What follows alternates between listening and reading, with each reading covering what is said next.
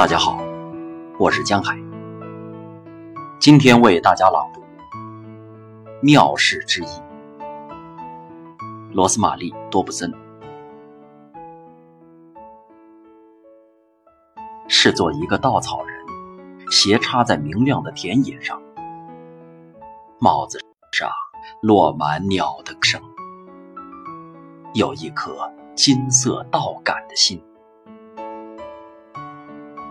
有着农妇女儿一样狡黠的眼睛，四顾无人时便进行小小的巡游，回来后做出一副若无其事的表情。妙事之一是做一个传手相，以高贵的姿态立于传手，抵达世界的尽头。伴随忧伤的风声、水声和一抹沉思的气息，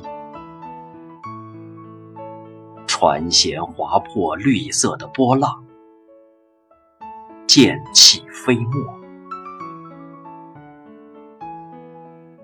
是做一个雪人，整天茫然的思索，顶着满头雪花。压根儿没有烦恼，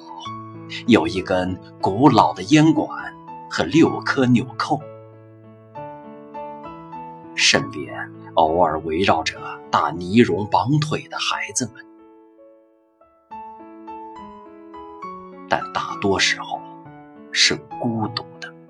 一个单纯的人，压根儿没有烦忧。